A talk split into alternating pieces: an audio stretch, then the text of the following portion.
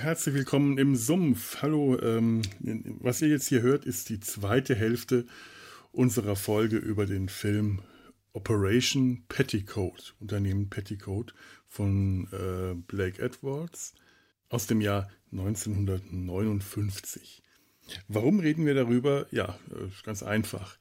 In den 90ern wurde Mesh zusammen mit, dem, äh, un, mit der unsäglichen ähm, Zweiter Weltkriegs-Klamottenserie Ein Käfig voller Helden äh, im Doppelpack von Kabel 1 auf ein, äh, äh, mit, der, mit dem schrecklichen Begriff Military Comedy beworben. Und äh, das äh, wollten wir mal zum Anlass nehmen, hier im Sumpf zu schauen, was unter Military Comedy vielleicht noch zu finden wäre, was etwas etwas interessanter oder ist oder mehr Spaß macht oder einfach etwas sehenswerter als ausgerechnet dieser schreckliche Käfig voller Helden. Und deswegen haben wir uns den Film von Blake Edwards ausgesucht. Mit äh, Cary Grant und Tony äh, Curtis in den ähm, männlichen Hauptrollen. Und wie üblich habe ich auch jetzt wieder die Namen der weiblichen Hauptdarstellerinnen vergessen. Das macht jetzt aber gerade mal nichts. Da weil, also, ich, ich muss jetzt damit leben, dass ich mir Namen nicht merken kann. Ihr auch. Es sind auch leider keine großen Namen, die man sich groß merken könnte. Die eine hat äh, kurz darauf ihre Karriere beendet, die anderen haben in, in, in TV und sonstigen Produktionen. Also da, das ist jetzt nicht so. Ähm, ich weiß zum Beispiel, dass es äh, eine, eine Serie gab, später in den 70ern, ähm, Operation Petticoat nach diesem Film, in der Jamie Lee Curtis, also die Tochter von Tony Curtis, eine der Hauptrollen gespielt hat. Ähm, das hätte ich mir merken können. Äh, leider haben wir vergessen oder das einfach unterschlagen, das in der Besprechung ähm, zu erwähnen. Und deswegen tue ich das jetzt hier auch nicht. Ich hole das einfach nur nach, dass es diese Serie gab. Sie ist schlecht. Ich habe versucht, ein paar Folgen davon anzuschauen. Nicht empfehlenswert. Deswegen reden wir hier auch über den Film. Ähm, kurze Zusammenfassung des Inhalts für die, die es schon wieder vergessen haben, obwohl ich ja eigentlich davon ausgehe, dass ihr euch das alles äh, angehört habt, die erste Folge, und direkt von da aus hierher gegangen seid und deswegen wisst ihr das noch. Aber gut, ähm, ich, ich, ich fasse das trotzdem noch kurz zusammen. Es geht bei Operation Petticoat äh, darum, dass äh, einige Jahre äh, nach äh, Kriegsende, nach Ende des Zweiten Weltkriegs, ähm, Admiral äh, Sherman ähm, von der Marine ähm, ein altes U-Boot besucht, das verschrottet werden soll. Die USS Sea Tiger, wie sich herausstellt, war er damals der erste Kommandant dieses Schiffs, das 1941 ähm, ja, äh, auf seine erste Mission im, im Zweiten Weltkrieg starten sollte.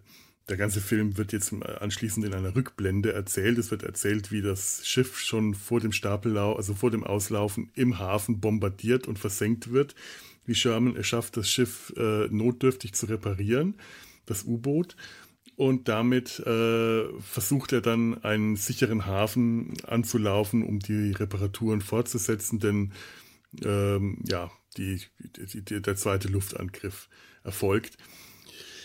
Unterstützt wird er dabei von dem äh, ja, Austauschoffizier ähm, Nick Holden, gespielt von äh, Tony Curtis, einem ja, hm, Playboy und äh, ja, Kleingauner, der sich aus armen Verhältnissen nach dem Motto Geld verdient man nicht, Geld stiehlt man oder man heiratet es, ja, hochgearbeitet hat.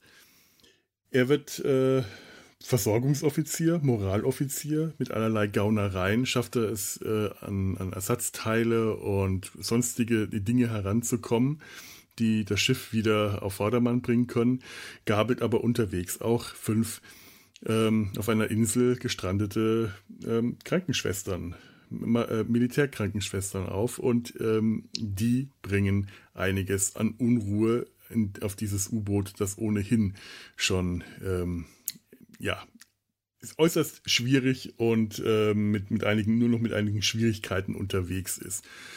Über diese Unruhen haben wir gerade geredet, die Krisen, die die Frauen auslösen und zu deren Bewältigung Captain Sherman äh, ja eins nach dem anderen quer durchs U-Boot äh, gerufen wird, um ja diese, diese Krisen beizulegen. Wir sind auch noch gar nicht fertig damit, wir waren mittendrin und äh, deswegen gehen wir jetzt an dieser Stelle einfach zurück in die Besprechung.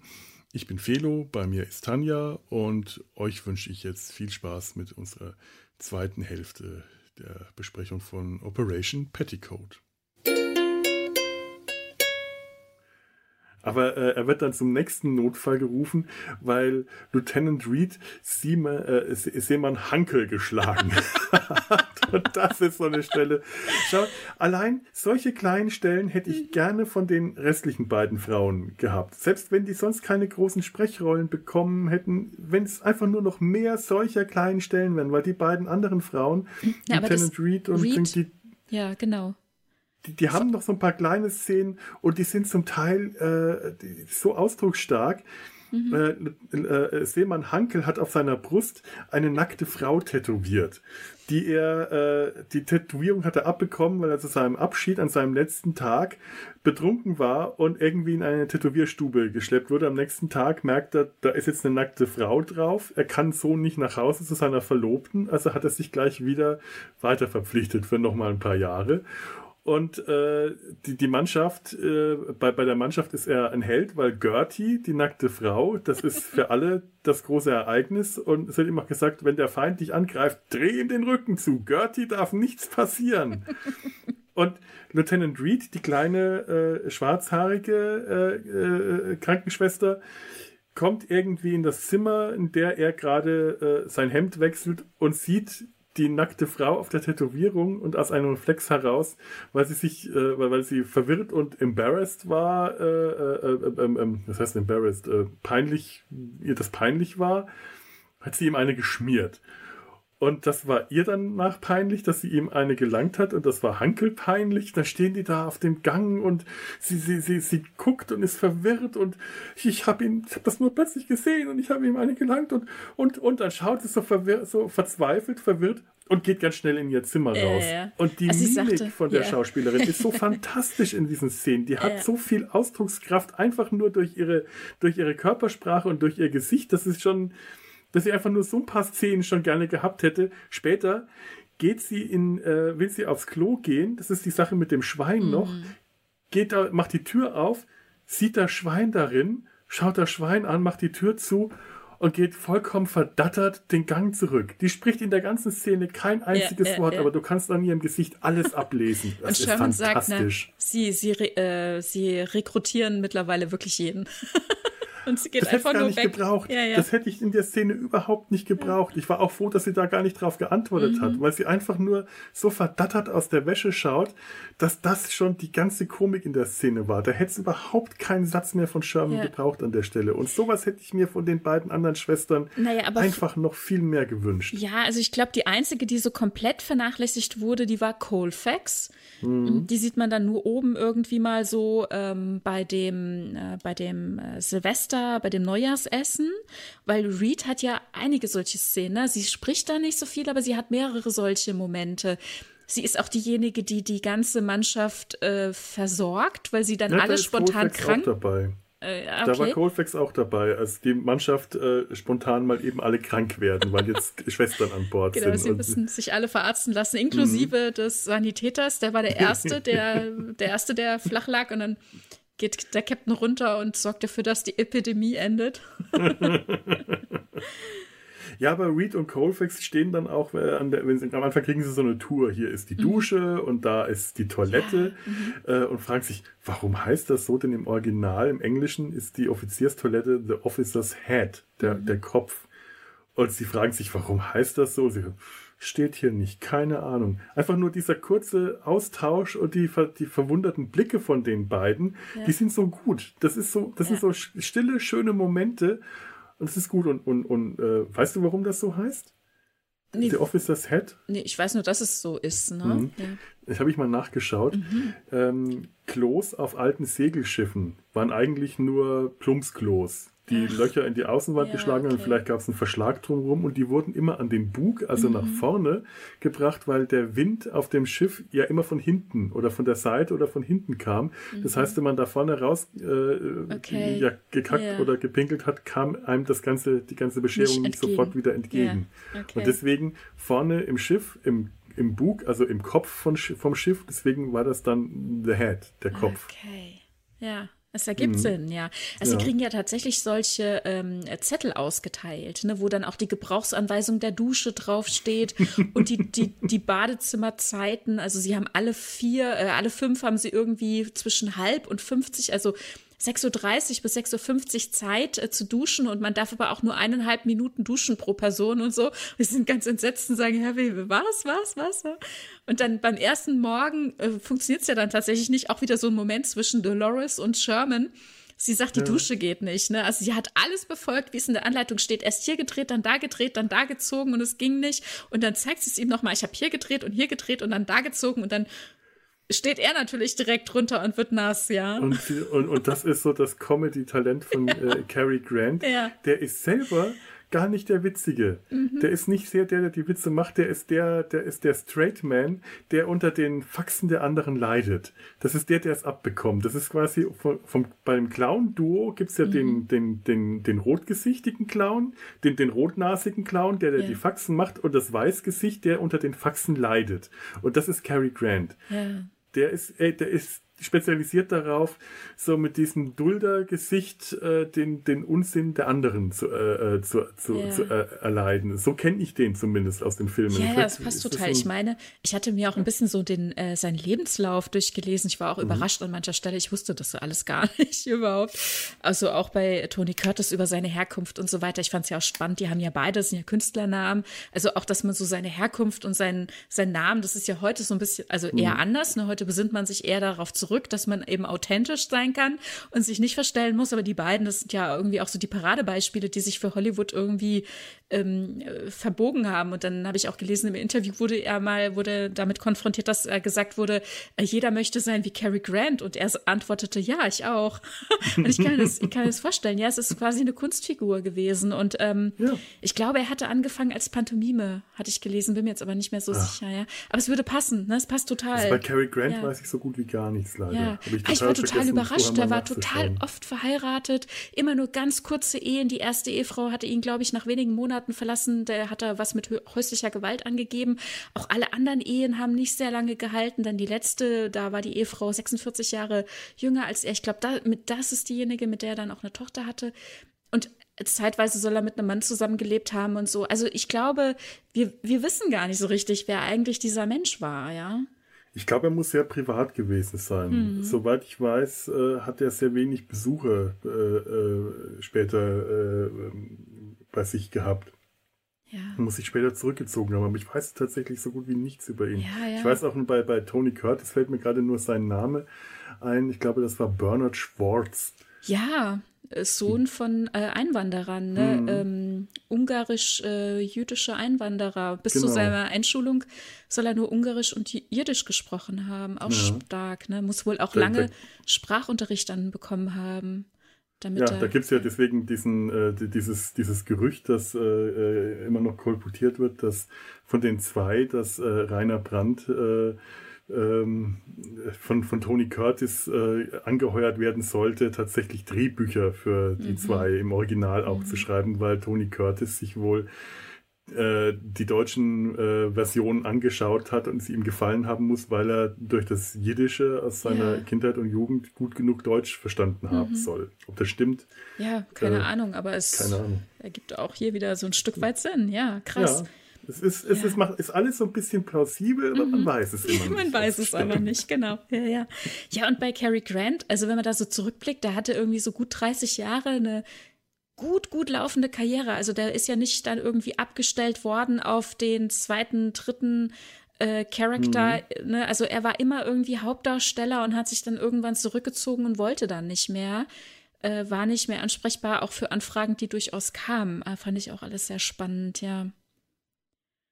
Ja. Hm. Hm. hm. Warte mal, sind wir bei Dolores äh, eigentlich schon? Ja, wir sind mehr oder weniger durch. Also, ja, es äh, gibt halt einige Fettnäpfchen, ne? Sie tritt ja. immer wieder irgendwie da, aber er, ist, er tut auch sein Möglichstes. Also vor allem Captain Sherman tut sein Möglichstes dazu bei, als er sich in ihr Lockeneisen setzt. Also der hätte doch auch gucken können, wo er sich hinsetzt. Ne? Natürlich, Natürlich, okay, es war ihr Lockeneisen, aber das heißt ja nicht immer, dass sie für alles verantwortlich ist. Aber ja, und was, es kann natürlich dann nur sein, dass er sie dann am Ende heiratet, ne? Weil das ist irgendwie die Frau, die ihn dann komplett auf die Palme bringt.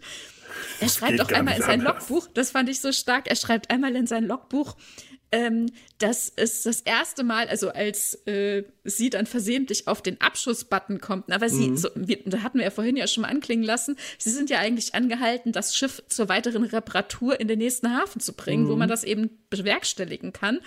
Und sie sind aber zwei Wochen damit beschäftigt, irgendwie von einem Schlamassel ins nächste zu äh, schlittern. Und dann begegnen sie diesem riesen, was ist es, Tanker, Kreuzer, mhm, ich weiß nicht Tanker, genau. Ich, ja. Und wollen ihn tatsächlich abschießen. Ich weiß gar nicht. Es gibt irgendwie diese eine Chance, weil danach müssen sie natürlich dann schnell wieder flüchten. Und er, sie, sie stellen alles ein, das Periskop und so und alles, ne, wie viel Grad nach da und da und da. Allein das und ist so schon weiter. so eine ganz tolle Szene, ja, wie sie alles so einstellen. Es ist so ja, spannend, immer das ja. Periskop rausfahren, mhm. wieder reinholen. Er stellt genau. alles genau ein, ihm gegenüber steht ein Matrose, der die Werte abliest. Ja, und das ja, ist ja. Und wirklich dann spannend in dem Moment. Ja, ich finde auch immer wieder spannend, ne, der Funker, der immer wieder alles wiederholt und ins nächste mhm. Deck weitergibt und und und. Dann wird der Torpedo eingelegt und es ist schon fast da, es ist schon fast so weit, ja. Und dann kommt Dolores und will ihm Vitamin Vitamintabletten geben, weil und sie zwar meint. wirklich, im allerletzten Moment kommt ja. sie einfach hoch und sagt, Captain, ihre Vitamintabletten. Und sagt, nicht jetzt.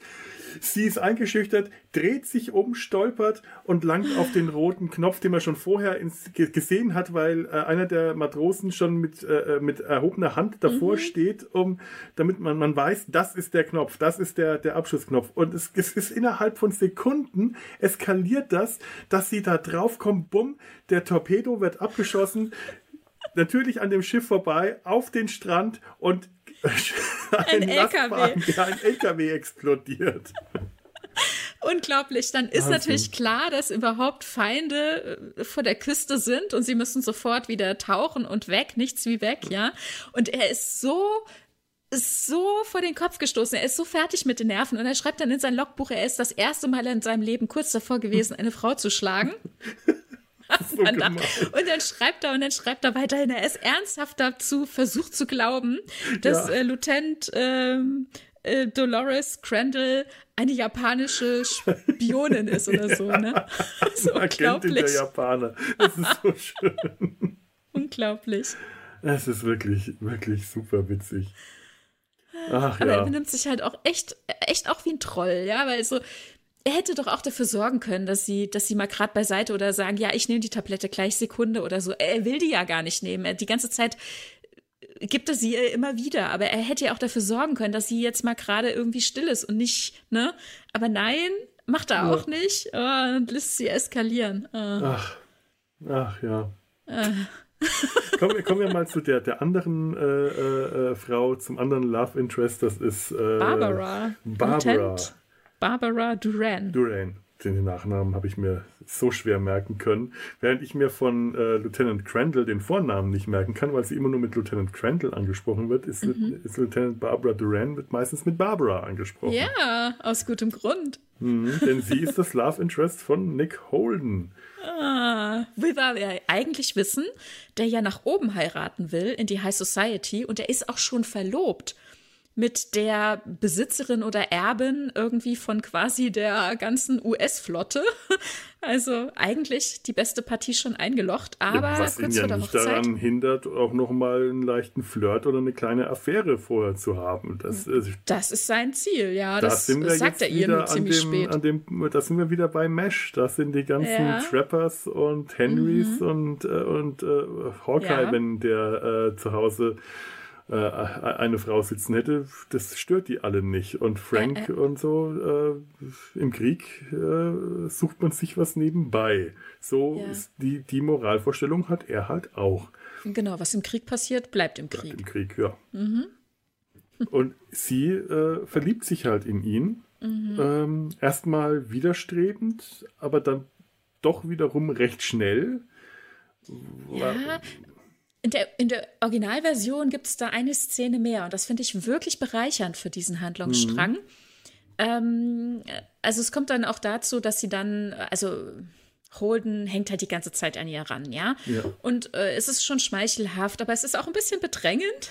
aber ja. sie ja, aber sie ja, geht auch drauf ein. Also und auf jeden Fall in dieser Szene in der Kombüse, da sieht man es dann definitiv auch. Sie geht drauf ein, sie küssen sich und mhm. Also in der deutschen Version kann man sagen, naja, es ist vielleicht nicht klar, es ist, war, vielleicht doch etwas zu bedrängend oder so, aber in der US-Version ist es ganz klar, weil da folgt dann nämlich, nachdem sie von Sherman erwischt wurden, der sie beide dann trennt und Holden dann ähm, Arrest in seiner Kajüte, ähm, äh, gibt, da gibt es dann noch ein Gespräch mit ähm, Edna. Äh, na, wie heißt sie nochmal? mal? Ach, warum weiß ich das Sag denn immer nicht? Major Edna. Edna Haywood, ja, genau, aus ihrer Vorgesetzten. Ne? Sie sagt dann, ja, er hat mich geküsst, aber ich habe ihn auch geküsst und eigentlich, ja, ich ach will sie, das auch voll. Sie, äh, sie spricht mit Edna, ja. Genau, Barbara genau, Edna. Barbara Ich möchte Edna kurz sprechen. vorher nochmal zu der Szene, äh, zu dem Kuss kommen. Das ist, mhm. als ich das zum ersten Mal gesehen habe, dachte ich, das ist übergriffig, was hier gerade ja. passiert. Er küsst sie und sie hat ihm aber vorher zu verstehen gegeben, sie will nicht. Das kann ich auch immer noch nicht ganz abstellen, aber ja. es ist tatsächlich ähm, nicht ganz so schlimm, wie ich es im allerersten Moment so in mhm. Erinnerung hatte. Also es, ähm, man, es, es besteht schon sowas wie gegenseitiges Einverständnis. Ähm, er ergreift die Initiative, aber sie wehrt sich in dem Moment auch überhaupt nicht, sondern erwidert den Kuss sofort. Mhm. Das heißt, ja. sie ist vorher zögerlich und in den Szenen davor äh, ist sie auch abweisend. Aber in der, in der Szene selber ist sie nicht abweisend, sie ist nur zögerlich. Ja, aber also tatsächlich finde ich es auch ein bisschen schwierige Darstellung, ja. aber die ist nicht unüblich für diese Zeit. Eben, ne? das ist genau das, und was ich das, äh, auch vorhin sagen wollte mit äh, äh, im Kontext der Zeit. In der ja. Zeit ist das nicht unüblich und wenn ich jetzt zum Beispiel einfach mal Vergleiche ziehe, ähm, weil, wir, weil wir neulich, äh, weil ich neulich über James Bond äh, im Hals geredet mhm. hatte, äh, da gibt es dann immer wieder so Momente, wo Bond die Frau verführt. Und da ja. ist es in der fast immer übergriffig. Ja. Da wehrt sich auch die Frau. Auch wenn er sie, in, dem, also nicht nur vorher, sondern auch wenn er sie küsst, ist es mhm. gerade bei Sean Connery immer so, dass die sich erstmal wehren muss, mhm. bis sie ihm dann äh, der Euphemismus erliegt. Ja, und das ja. ist ganz mhm. schlimm. Das ist zum Teil, geht das wirklich, bei Goldfinger zum Beispiel, geht das bis zu einer Vergewaltigung. Das kann man mhm. nicht mehr anders sehen und das ist einfach ganz übel. Und davon sind wir hier Welten entfernt. Das ist nichts von dem. Das ist äh, was, was, was, was ich, was ich äh, bei, bei James Bond bei diesen äh, entsprechenden Szenen, wo er die Frau küsst und sie äh, das erwidert nach einer nach einer Gegenwehr. Ähm, davon hat man hier nichts. Also es ist ja. wirklich, äh, ich, man spürt, auch wenn er die Initiative ergriffen hat und äh, es nicht sie und das eigentlich heute wäre das übergriffig und das möchte ich auch gar nicht, äh, das sehe ich auch, würde ich heute in dem Film auch äh, möchte ich das dann auch dementsprechend thematisiert haben, weil ich das wirklich mhm. als schwierig dann empfinde, wenn mir das anders ja. dargestellt wird. Aber im Kontext der Zeit merke ich, nein, das, äh, das ist gegenseitiges Einverständnis. Es ist einfach die Darstellung aus dem Ende der 50er. Ja, ja, weil, äh, ja, es ja. ja. Es ist aber schwierig, ne? Es bleibt schwierig. Finde, schwieriger ja. finde ich eigentlich einen Satz, der dann später kommt, also äh, in, noch in der Szene, mhm. wenn Sherman die beiden äh, zur Rede ja. stellt und äh, er dann, er schickt dann Holden in sein Quartier und dann sagt Lieutenant Crandall zu ihm, äh, es ist nicht seine Schuld, ich habe ihn ermutigt. Das und fand ich auch ganz schwierig. Das ist ein Satz, der ja. stößt bei mir unglaublich mhm. sauer auf. Also den ja. kann ich äh, irgendwie, also da, da, da gehen bei mir rote Flaggen hoch. Das, so einen Satz will ich einfach nicht hören. Ja. Und er spricht, er, und, und äh, Sherman sagt dann auch noch zu Edna, bitte halten Sie Ihre Frauen unter Kontrolle. Und ich denke, nein, nein, mhm. nein, nein, nein, nein, nein. Also, äh, also bitte Holden nicht. hat hier die ganze Zeit, seitdem sie an Bord ja. ist, nur an ihr geklebt und hat sie wirklich auch bedrängt, ja. ja sie hat Aber ihn die, nicht ermutigt, in keiner die Darstellung, Weise. Die Darstellung der Zeit ist halt tatsächlich dieses, sie muss erobert werden, sie muss bedrängt mhm. werden, bis sie weiß, dass sie es wirklich auch will, irgendwie so, ne? Ja. Sie muss ähm, wie du sagst, äh, was, was, hattest du gesagt? Also irgendwie so, also es muss quasi so eine Hürde genommen werden und dann mhm. weiß sie es auch, dass sie es will. Ne? Ja. Und das ist schwierig, weil das geht wirklich ganz schnell dann dazu, dass es zu Übergriffen kommt. Und, und wenn Leute, also ja, oder auch teilweise tatsächlich so aus dieser Darstellung ähm, das so mitgenommen haben, ah, man muss sie halt irgendwie mal brechen quasi und dann mhm. geht das schon, ne? Aber dann ist es, äh, dann ist man eigentlich schon drüber, ne? Das ist, da ist es dann schon zu weit gegangen. Ja.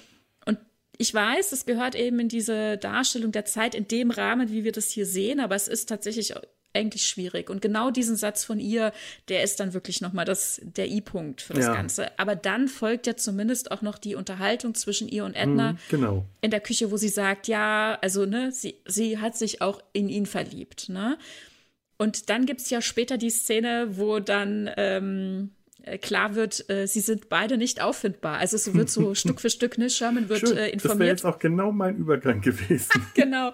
mein letzter Sherman, Gedanke. Sherman wird informiert. Also ähm, Holden ist nicht äh, auffindbar. Wir haben überall gesucht, aber ich muss dazu sagen, äh, Barbara, ähm, wie heißt sie, Duran, ist auch mhm. nicht auffindbar und es fehlt ein Schlauchboot. und dann das so, ach so, okay. mhm. Mhm. Und dann, dann will der, der, der, der äh, Unteroffizier, ich glaube, es war der Chief, der äh, Chief, der, der Rothaarige, nicht der Maschinist. Ja. Ich, oder es kann auch ein anderer gewesen sein. Der will äh, was unternehmen und Sherman sagt ihm, äh, sagt ihm, lassen Sie das mal, entspannen Sie sich. Waren Sie ja. schon mal in Vegas? Das ist so ein Spruch, den er von Lieutenant Holden am Anfang Holden sagt das immer, aufgegriffen ja. hatte. Und dann kommt so ein Satz, bei dem ich echt äh, mit den Zähnen knirsche. Der ist krass, ne? Ich habe mir den aufgeschrieben. Mhm. Wenn ein Mädchen mal. unter 21 ist, wird es vom Gesetz geschützt. Wenn es erst über oder wenn sie erst über 60 ist, wird sie von der Natur geschützt. Und alles, das, was dazwischen ist, ist zur Jagd freigegeben. Oh, oh das, also, ei, ei, ei. Nicht also, gut. Nicht gut. Nee, wirklich nicht gut. Also, äh, man, äh. Er hätte es anders formulieren sollen. Beispielsweise hätte er sagen können, die sind beide erwachsen und wissen, was genau. sie tun und sie sind ja. jung und verliebt und äh, er weiß ja, zumindest von dieser Begegnung vorher, ja. äh, weiß er, dass sie beide ineinander verliebt sind und dass äh, da äh, gegenseitiges Einverständnis herrscht. Hätte man das anders formuliert, würde mich das jetzt heute auch nicht so stören. Aber diese, diese Formulierung zur Jagd freigegeben, auf Englisch ist es Fair Game, was genau dasselbe bedeutet. Mhm also frei wild noch dazu. Das ist schlimm. Ähm, das, ja. das geht nicht. Da, da zucke ich auch jedes Mal furchtbar zusammen an der Stelle. Ja, wo sind die beiden? Die sind mit dem Schlauchboot mhm. auf die nächste Insel. Ja. Und liegen unter der Palme im, Schlauchboot. Strand, äh, im Sand. Das ist ein kindergroßes ja, Schlauchboot. Dass die da zu zweit reingepasst haben, gell? also man sieht sie jetzt hier im Sand liegen. Mhm ähm, kuschelnd miteinander und sie redet von der Zukunft, äh, dass er gute Gene mitbringt, dass er schöne Kinder haben wird. Und er versucht ihr zu erklären, dass sie beide arm sind, dass diese Kinder sehr arm sein werden und dass das doch keine Zukunft hat. Und er sagt ihr auch ganz einfach, aber äh, ich bin doch verlobt. Damit fängt er direkt an. Oh. Damit, äh, der, der, der, der, der, der leitet sie ja nicht behutsam darauf mhm. hin, sondern äh, als sie sagt, ja, als sie ihn von ihren, von ihren Zukunftsplänen berichtet, sagt er, aber ich bin verlobt.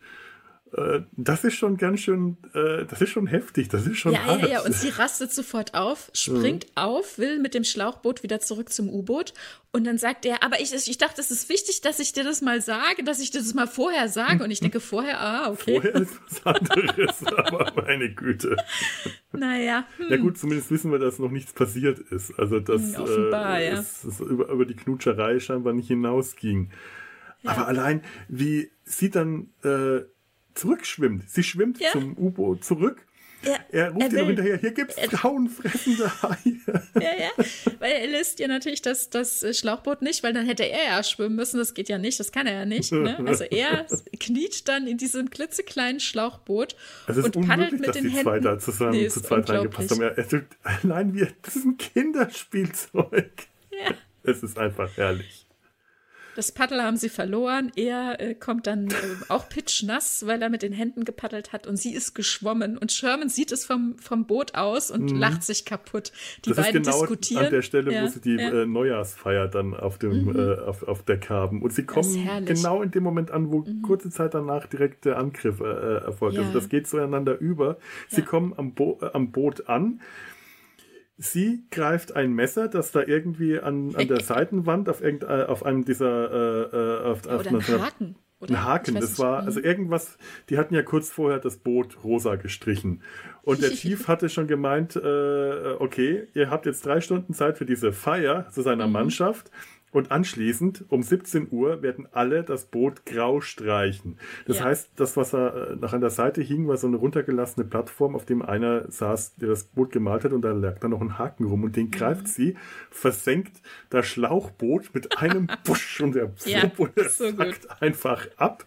Sie klettert hoch. In dem Moment, wo er hochkommt, kommt schon der Angriff und mhm. äh, das Ganze äh, nimmt eine komplett andere Wendung. Ja, ja. Aber ich fand es so gut, als sie ankommen und diskutieren und Sherman das sieht und sich so kaputt lacht. Denkt, oh, das war so schön. Und, und, und er dann, ja, jetzt angenommen, ich sag dir, dass ich dich liebe. Was hilft das denn, wenn wir bitter arm sind und so? und unsere Kinder werden es auch sein. Und oh. Krass. Ich bin gerade mal, ich habe mal über meine Notizen geguckt, was wir vergessen hatten bisher zu erwähnen, mhm. als sie da am 24.12. in äh, Cebu ankommen, wo sie dachten, dass man ihnen helfen wird, was aber nicht der Fall ist. Und äh, sie aber dringend Ersatzteile brauchen, weil mittlerweile gab es schon unterwegs eine Leckage. Da ähm, eröffnet Holden ja dann ein Casino. Mm, das ist der Hammer. Also dieses Casino, wie er da in seinem so einem Korb, so einem Korbsessel sitzt, mit so einem Panama-Hut auf und Zigarre in der Hand. Ja. Und die Leute, die, äh, die, die, die Marines und äh, also die Soldaten von der Insel, mhm. die, die stehen Schlange, um Ersatzteile gegen Chips einzutauschen. Sie bekommen Chotons und er gibt auch jedem ja. mehr, als die Teile wert sind.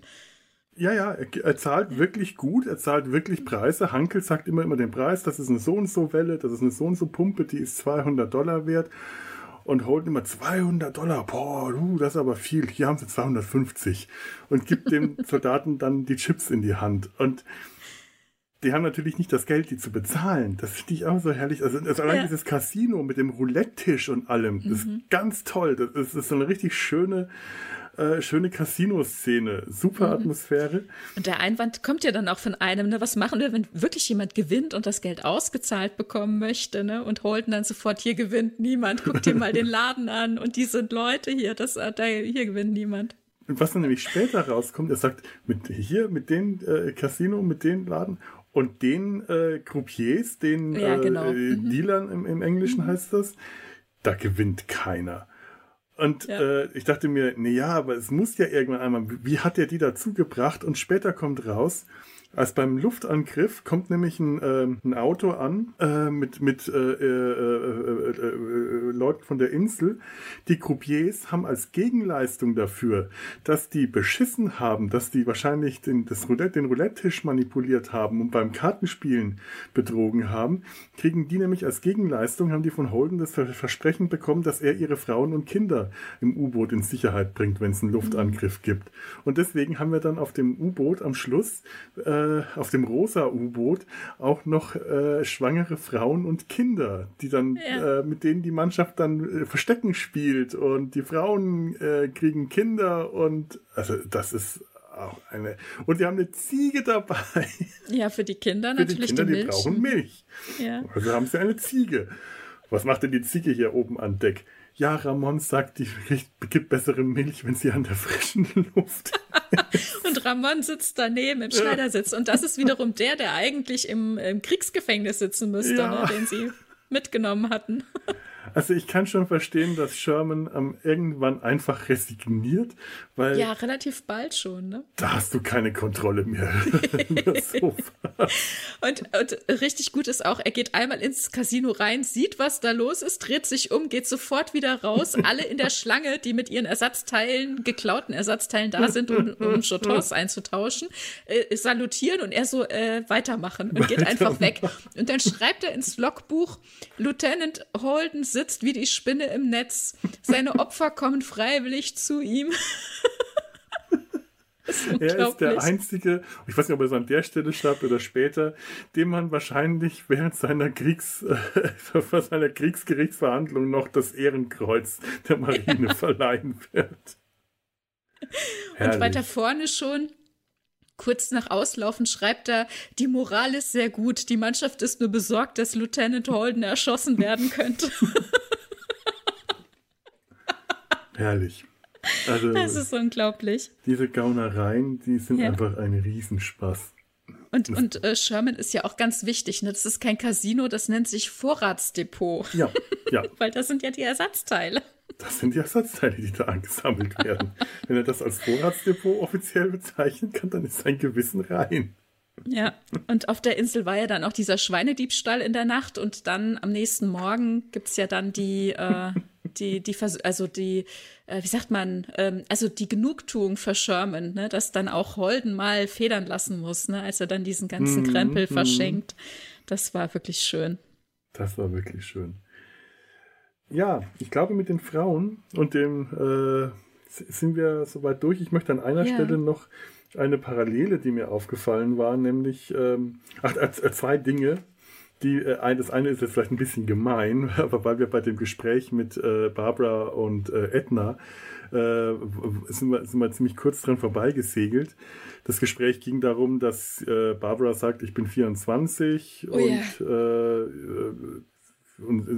Und, äh, mein, meine Mutter hat äh, dann hat ein, immer eine recht einfache äh, Philosophie im Leben vertreten. Mach dir keine Sorgen darum, wen du heiratest. Irgendwann gehst du um die richtige Ecke und dann steht der richtige Mann vor dir. Und ich bin mhm. jetzt 24, habe jetzt 24 Jahre lang, bin um Ecken gegangen und jetzt stehe ich vielleicht vor dem richtigen, ich will nicht wieder raus in die Menschenmenge zurück. Und Edna sagt, ja, kann ich verstehen. Ich bin jetzt 38. Bei 24 ist es vielleicht noch ein bisschen früh. Du hast noch Zeit, aber ich bin jetzt 38. Da äh, so die, die Ecken werden äh, weniger, um die man noch mhm. gehen kann.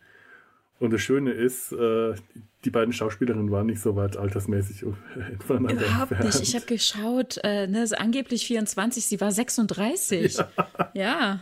Man sieht es man sieht's tatsächlich man auch, auch ja. in den mhm. Aufnahmen. Das ist keine 24-Jährige. Die hätten, die hätten sie ruhig ein paar Jahre älter machen können. Dann ja. hätte wäre es wahrscheinlich, ähm, dann sagen wir, ja, aber die Frau hat ja jünger zu sein. Das ist so dieses Klischeebild, dass der mhm. Mann älter ist. Das ist ein blödes Bild. Aber äh, was, was wäre es denn gewesen, wenn sich Holden in eine ältere Frau verliebt hätte. Der ist ja, der ist wahrscheinlich wie noch. Alt, wie alt sollte er denn sein? Er ist ja auch schon graumeliert. Nein, nein, nein. Äh, Sherman ist graumeliert. Holden noch nicht. Der ist, Holden der nicht? ist höchstens 30. Ja, okay, dann, aber sie hätte auch 30 sein können, ne? Ja, eben. Ja. Die, hätte, die hätte Ende 20 oder 30 sein können und es hätte genau gepasst. Die hätte meinetwegen sogar noch ein bisschen älter sein können und es hätte immer noch, es wäre immer noch äh, äh, gut möglich gewesen. Es wäre vielleicht sogar ein Thema gewesen, das das Ganze mhm. interessanter gemacht hätte. Ja. Aber sie 24 sein zu auch ein bisschen grau. Hm. Nee.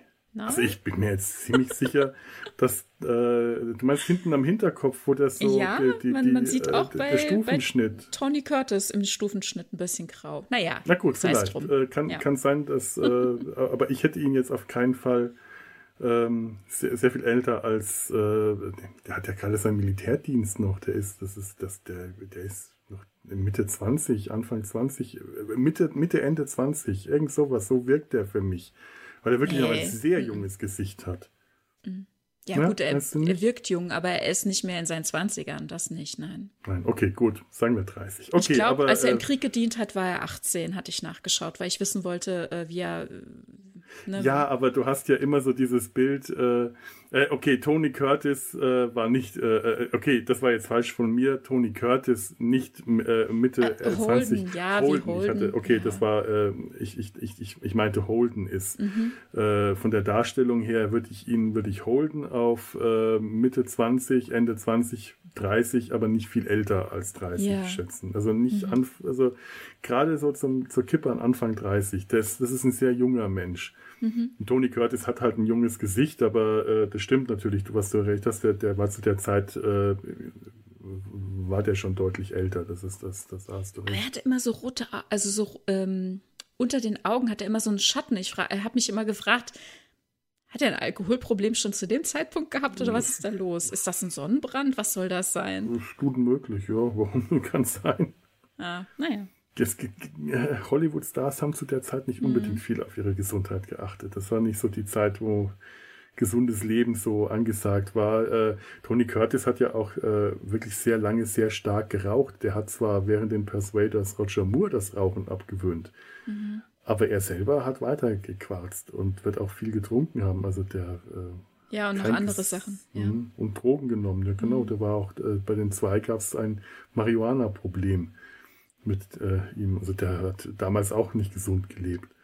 Aber äh, ja, äh, Barbara ist, also die Schauspielerin war deutlich älter.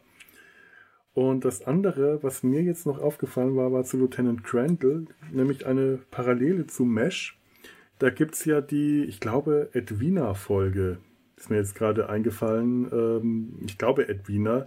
Da gibt es diese Folge mit der schussligen Frau, mit der sich keiner im Lager äh, einlassen will, weil sie zu schusslich ist, weil sie zu Unfällen neigt. Und irgendwann äh, ziehen sie dann lose und einer muss dann, äh, muss dann mit ihr ein Date eingehen. Äh, und das ist dann Hawkeye und äh, äh, es, es, es, geht alles schief und sie, bauen sie baut einen Unfall nach dem anderen und er verletzt sich dann dabei. Und das dachte ich mir, ist so eine äh, Parallele äh, hier zu Lieutenant Crandall und, äh, äh, und Sherman.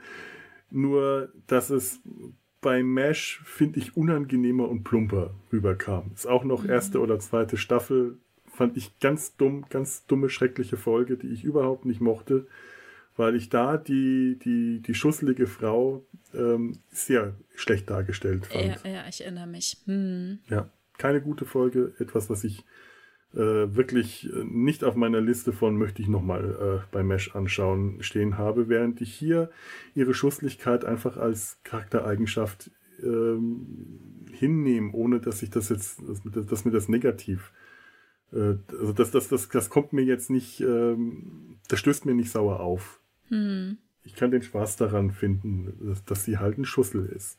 Ja, ja. Ja, es, es wird dann halt auch einfach so in der Handlung hingenommen. Ne? Es gucken alle quasi bei dem, was da gerade passiert, zu und es ist dann halt so. Es ist nicht, dass jetzt alle deswegen äh, rumrennen und irgendwie versuchen, die Sache äh, zu bereinigen oder irgendwie aufzuhalten. Es passiert dann halt, ne? Ja. Ganz am Ende haben wir das ja dann auch, sie hatte ja dann tatsächlich auch Sherman geheiratet.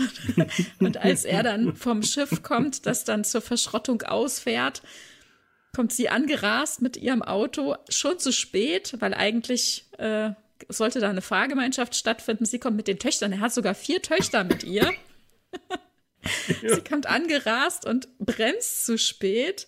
Die Töchter, alle hinten- blond, alle Ja. blond wie die, äh, quasi wie die Mama, während die Töchter von, äh, äh, äh, die, die, die Kinder von Die Holden zwei Söhne, und mhm. äh, es sind zwei Söhne oder, äh, also auf jeden Fall Toni sind und Tommy. zwei Söhne und beide schwarzhaarig und sehen aus wie der Papa. Also die, Ja. äh, die, die Gene wurden weiter vererbt. Ja, was ja, was Äh, Barbara da am Strand gesagt hat. Äh, äh, zwei von drei Stimmt. Kindern oder so ähnlich werden aussehen wie du. Ja, drei von vier sagt sie, Drei statistisch vier, ja. gesehen, genau, ja, ja. Naja, und als hier Dolores dann eben äh, anrast mit ihrem Auto, sorgt sie dafür, dass es sich versehentlich in das Heck, also unter die, die hatten früher ja gerne so pompöse sie, sie, sie Stoßstangen. rammt von hinten das Genau. Auto ihres Mannes, also mit der, die Limousine, mit der er äh, ange, äh, Mit Chauffeur. Mhm. Äh, Chauffeur angefahren Genau. wurde. Sie rammt das und dieses Auto rammt dann von hinten einen Truck und der Truck Bus. und die Limousine oder ein Bus, die, Ja. da verhaken sich die Stoßstangen ineinander. Genau, und der Bus fährt jetzt gerade los und das Auto wird hinten gezogen und der Chauffeur Ja. rennt hinterher, hallo, hallo, hallo. Und sie, oje, oje, und er, macht dir keine Sorgen. Man wird, man wird das Ganze an der Pforte aufhalten. Also er versucht auch gar nicht irgendwie einzugreifen. Er ist ja wie immer ganz cool und äh, ne, die, die Dinge nehmen ihren Lauf. Es ist so richtig, das kenne ich schon. Das kenn, aber das ist auch so ein richtiger Blake Edwards-Moment. Das, das hätte Clouseau passieren können. Das ist so, das Ja. ist so richtig, äh, das ist richtig Blake Edwards. Das ist toll. Oh, oje. Ja. Ähm, von, den, von den Frauen möchte ich jetzt mal zu der Stelle kommen, wie sie die der Bombardierung am Ende entgehen. Denn die wird Genau. auch mit Hilfe, äh, ja, mit, äh, mit, mit, mit weiblicher Hilfe, mit weiblichen Hilfsmitteln entgehen sie der Bombardierung am Ende. Ja, also weil, ne, das hattest du ja schon gesagt, es gibt diese Radiodurchsage, das rosa U-Boot, Jungs, das hat doch keinen Sinn, gebt doch einfach auf. Das hörten ja auch die US-Truppen und die sind irritiert, weil sie wissen von kein rosa U-Boot. Also ist es wahrscheinlich eine Finte. Japaner wollen wahrscheinlich auf einem US-Boot auf die Art und Weise durch ihre Reihen durchstoßen. Also gibt es jetzt hier Friendly Fire. Das rosa U-Boot wird beschossen. Von Amerikanern. Und sie können sich ja nicht melden, ne? ihr Funkgerät ist nicht in Ordnung. Jetzt gerade finden Geburten statt. Sie haben schon einen Jungen geboren, die, die Flüchtlingsfrauen liegen in den Wehen und jetzt eine weitere, es sind Zwillinge im Anmarsch und alles, was man übers Radar dann über das Sonar, Sonar. hört, ja, sind Babygeschrei und sie, hä, was, wie, ist das vielleicht eine Waffe, die wir noch nicht kennen? Was kann denn das sein? Schießt einfach weiter. so eine tolle Stelle, wir hören Babygeschrei. Was? Das ist super. Ja. Das ist auch schön, äh, Holt kommt dann in die Notfallkrankenstation ja. sagt, könnt ihr, bitte aufhören, könnt ihr bitte machen, dass die Babys leiser sind. Ja, was sollen wir denn machen? Ja, was weiß ich, ich bin doch keine, ich bin keine Mutter, ich weiß das nicht. Und sie, äh, Barbara drückt ihm dann eins der Kinder, äh, der Babys in, die, in den Arm und in dem Moment, wo er das trägt, wird das Kind leise. Oh, ja, geht ja. Und dann kriegt er sofort das zweite hin und, ah ja, und dann sagt die Kollegin, ähm, ach, der wird bestimmt mal ein guter Vater und Barbara meint mhm. das dann nur ganz sarkastisch, der ist schon vergeben. Ja, er wird reiche Kinder haben. ja. mhm. Es ist einfach eine schöne Szene, weil das äh, ist eigentlich schon mehr oder weniger die letzte Szene zwischen Holden und, und Barbara. Ja. Wenn ich mich nicht irre. Mhm. Also es gibt da keine sichtbare Auflösung, bevor man dann am Ende sieht, dass die doch geheiratet ja. haben. Aber es, es zeigt schon so ein bisschen an, er hält diese beiden Kinder im Arm, das wird mal ein guter Vater und irgendwie mhm. scheint da was, das, das in ihm bewegt zu haben und auch in ihr. Also äh, ich, ich finde es schön, dass es hier ausgelassen wird, dass die sich mhm. nochmal alle kriegen. Ich hat, man kriegt, sieht ja auch nicht, dass Sherman und äh, Dolores sich kriegen oder auch äh, ist dann äh, einfach die Tatsache am Ende, ja. Ja, und, und Tostin, der, der Maschinist und Edna, die haben auch so, die kriegen noch im, mhm. im Original so ihren Moment zusammen, aber auch nicht wirklich so das Finale. Ich hätte ja. auch gerne gewusst, was mit aus Hankel und Lieutenant Reed geworden ist. Die haben sich auch sehr angenähert. Ja, ja. Fährt er jetzt nach Hause zu seiner Verlobten, nachdem ihm Lieutenant Reed den Tipp gegeben hat, die nackte Frau einfach mit einem Bikini und einem Oberteil, Bikini mit einem Höschen und einem Oberteil. Übertätowieren, ja, aber das finde ich auch so simpel, ne? Alle anderen Männer, die ganze Truppe ist auch ratlos. Keiner weiß Rat. Also er muss verpflichtet bleiben. Er kann nie wieder nach Hause quasi. Er mhm. kann sich nicht mehr sehen lassen bei seiner Verlobten. Und dann kommt so eine Frau daher und sagt, naja, dann tätowier doch einfach ein Bikini Bikini über, ja. Und das so, oh, das Obwohl einfach. ich mir auch nicht vorstellen kann, dass seine Verlobte das so, so wahnsinnig viel besser findet. Es ist ein bisschen besser. Also wir wissen ja nicht genau, welche Ausmaße das nimmt. Wir haben das Tattoo mhm. ja nur, äh, nur oben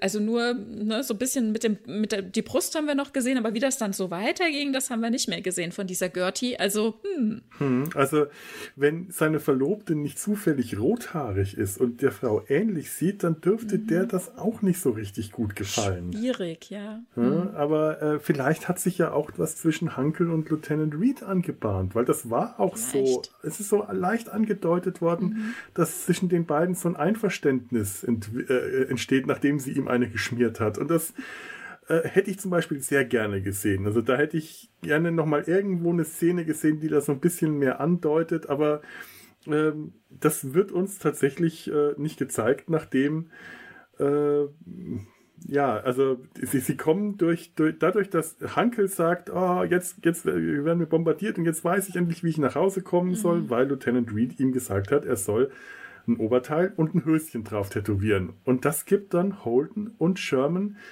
die Idee, ja, sie hatten vorher noch äh, versucht, so den Trick anzuwerfen, einfach ein paar Decken und einen Ölfleck nach oben steigen zu lassen, um das Schiff zu täuschen, dass sie die getroffen worden sind. Ja. Und die mhm. Schwimmwesten und das Schiff hat sich aber der, der Kapitän des Kriegsschiffs hat sich nicht täuschen lassen, der kennt mhm. den Trick und hat die Bombardierung weiter fortgesetzt. Diese Unterwasserbomben, die nach unten sinken und äh, schon durch die Druckwellen das, das, das U-Boot äh, beschädigen können, wenn falls es nicht äh, direkt getroffen wird. Und dann kommen sie auf die Idee, die Krankenschwestern alle ihre Unterwäsche ausziehen zu lassen, schieben die Unterwäsche in ein Torpedorohr, blasen die nach oben, die fischen das oben aus dem Wasser, fischen einen BH raus, machen den auf und da steht Lieutenant Crandall. Also das ist auch noch der größte BH. Sowas haben die Japaner nicht, Feuer einstellen. Oh je, oh je. Das ist ja. echt schön. Ja, ich meine, harmlose kleine Anzüglichkeiten. Mhm. Irgendwie, das war schön. Mir freut sowas. Ja, es ist, es ist schön, ja. Und dann laufen sie ein, ne? Also mhm. oben, man sieht die ganze rosa Farbe. Im Hafen steht alles voller Leute, alles voller äh, Offiziere und äh, Matrosen, Matrosen alles, alles, ist voll, alle jubeln und, und krölen. Und, und dann wird die Flagge gehisst und mhm. neben der Flagge stehen die fünf äh, äh, äh, Schwestern und die Mannschaft auf dem Schiff stehen äh, stramm und im Moment wird auch wird's dann ruhig äh, äh, auch im Hafen. Alle stehen jetzt da nicht stramm, aber hören auf, rumzujohlen. Ja. Dann wird noch ein Foto gemacht von dem, von dem rosa U-Boot, das gerade noch mal mit so einem Röchler und so einem Furzer so eine schwarze Rußwolke hinten raus. Der Dieselmotor, der hat es einfach nicht mehr gekriegt, oh, ja. Allein mhm. dieses Geräusch von dem Dieselmotor, ja. wenn man die, das Schiff, das U-Boot in den Totalen durchs Meer fahren sieht, dann immer dieses Jedes Mal dieses, diese Verdauungsbeschwerdengeräusche von dem Motor. Herrlich. Und damit endet es dann ja auch. Das mhm. ist dann wirklich so der, der, der Punkt. Und dieses Foto sieht man nochmal so als letzten, auf der letzten Seite von dem Logbuch. Und das ist der, die, die Ende des, des, Rückblicks. Also das, schon deswegen sehen wir nicht, was äh, dann noch aus den beiden an, aus den anderen Leuten so geworden ist, aber ja. wir kriegen zumindest äh, aus den Hauptpaaren äh, nochmal die Auflösung. Ja. Und hattest du erwartet, also ganz am Anfang, als äh, Sherman ähm, frühmorgens eintritt äh, oder eintrifft und dann runtergeht ins äh, Boot, um das Logbuch in Ruhe nochmal zu lesen, sich vom Schiff zu verabschieden, ähm, da heißt es ja, der Captain kommt später noch, ne? Also um neun ist ja Abfahrt mhm. in Richtung Schrott. Hattest du schon erwartet, dass wir den Captain kennen würden? Nee. Also ich nehme mich auch gar nee. nicht. Und auch jetzt, ich wusste es jetzt auch nicht mehr. Ne? Ich habe ihn einfach jetzt schon lange nicht gesehen gehabt und als äh, Sherman dann hochtritt wieder, ne, ist wieder oben und dann ähm, kommt äh, jetzt Captain, also er ist jetzt äh, Lieutenant Commander und eben in Kommando. Ne? Das mhm. ist ja das, was wir in Star Trek immer so ein bisschen die Verwirrung haben, ja. dass nicht alle Crewmen Offiziere sind und nicht alle Captains vom Rang her auch Captains sein müssen. Aber mhm. hier kommt eben jetzt der äh, Acting Captain Holden an Bord und übernimmt die ähm, Sea Tiger für die letzte Fahrt und ist selbst auch etwas mehmütig, ne, dass er sie jetzt zum Schrott bringen muss. Kriegt aber in Aussicht gestellt, dass die nächste ja. Sea Tiger ein Atom-U-Boot sein wird und das wird sein nächstes Kommando werden. Und ganz ehrlich, ich hätte das noch in der Szene zuvor nicht, äh, äh nicht erwartet, dass das Holden sein wird, der Captain. Mhm. Ich habe das einfach überhaupt nicht ja. kommen sehen. Ja. Ähm, gar nicht. Ja, so krass. Also ja. hat er doch noch irgendwie ansatzweise die, ja, die, die Kurve gekriegt, sich an, ja. an, Regeln zu halten, zumindest in dem Maße, dass er dann jetzt hier äh, Kommando übernehmen kann zumindest soweit ein, äh, eine Arbeitsmoral und ein Pflichtbewusstsein zu entwickeln, um dann. Äh, äh ja Offizier, äh, eine Offizierslaufbahn, also eine tatsächliche Karriere einzuschlagen äh, ja, um und halt, für sein Geld zu arbeiten. Auch. Ja, um ehrlich Geld zu verdienen, mhm. ja, für die Familie, ne? weil auf anderem Wege ist er ja nicht zu Geld gekommen. Ja. ja. Ja, krass. Und die mussten mit dem Taxi kommen. Ne? Also ja, äh, ja. seine Frau, er und die Söhne, weil äh, ja Dolores sich verspätet hat und das mit dem Auto, äh, mit der Verabredung irgendwie nicht geklappt mhm. hat. Ja, spannend. Ich habe ähm, neulich mal was äh, gesehen, äh, irgendwo auf, ich, ich, weiß nicht mehr, äh, irgendein YouTube-Blogger, äh, auf, auf YouTube irgendeine Filmkritik, der gesagt hat, dieser Film gilt als einer, äh, als ein, äh, als ein Film der, der Emanzipation, als Emanzipationsfilm. Mhm. Ähm, was aus heutiger Sicht erstmal ein bisschen eigenartig wirkt, weil dafür ist er, wirkt er nicht spektakulär genug.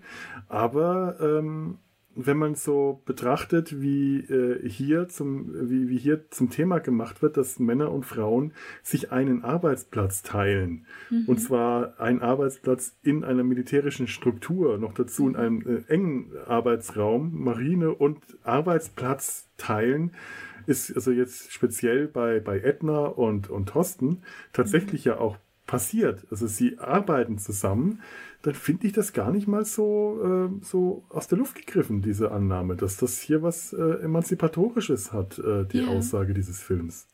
Ja, ja, stimmt.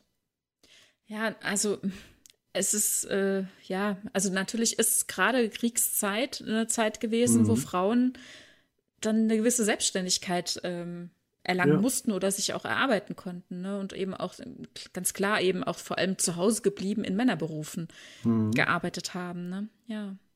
Ja, und auch natürlich auch beim Militär als Krankenschwestern. Mhm äh, eben auch gedient haben und mhm. Offiziersränge begleitet haben, auch wenn äh, Thorsten an einer Stelle sagt, der Kongress hat sie zum Offizier gemacht, aber die, äh, der liebe Gott zu einer Frau. Und äh, also das ist am Anfang noch einer von diesen Sprüchen. Mhm. Ähm, äh, nur am Ende, das Ende macht das alles wieder so ein bisschen kaputt denn diese beiden mhm. selbstständigen mhm. Frauen, die, mhm. äh, die, die, die, die, Krankenschwestern, als Krankenschwestern einen Beruf nachgegangen sind, eine Position im, im, im, Militär hatten, die sind am Ende dann doch wieder nur Mütter und Hausfrauen, sehr wahrscheinlich. Also wahrscheinlich, ja. kriegen wir das halt so gesagt, okay, jetzt mhm. haben sie mhm. geheiratet, jetzt, jetzt äh, sind sie nur Ehefrauen. Ja. Gesagt kriegen wir es nicht, aber man, es lässt, es ist zu vermuten, dass ja. das doch wieder eher das konservative äh, äh, Weltbild der 50er Jahre dann, dann trifft, diese Darstellung am Ende. Hm. Ja. Naja. Aber generell, also so in diesem Miteinander, wie sie da, ich meine, es sind quasi ungefähr zwei Wochen, die sie da gezwungen sind, auf engen Raum zu arbeiten und egal, was für Vorbehalte kamen, ähm, man, von mancher Seite ähm, Ängste oder auch der eine Offizier so einen argen Respekt, ne, wo, wo er dann hört, dass seine Kumpel äh, irgendwie über die eine reden und so und dann sagt er, hey, hallo, das ist eine Frau, so wie meine Mutter, ich will das nicht hören. So, ja, so, das ist, der denkt halt irgendwie auch noch so ein bisschen in anderen Strukturen irgendwie, ja. der, der bräuchte irgendwie so ein Mädel halt, das er kennenlernen kann, aber wenn er mit einer Frau konfrontiert ist, dann ist es gleich so eine Mutterfigur und dann will er nicht ähm, hören, dass da andere irgendwie sie sexualisieren oder so. Oder halt eben ja Tos, ähm, äh, Tostin heißt er, ja. Ich denke immer, der heißt Toslin, aber ich habe eben geguckt, das ist ein T. Er heißt Tostin. Ich dachte immer, ja, Thorsten, ja. Thorsten, was ist der Nachname? Er heißt tatsächlich, ja. das ist Chief Tostin, mhm, Sam, mhm. Sam Tostin.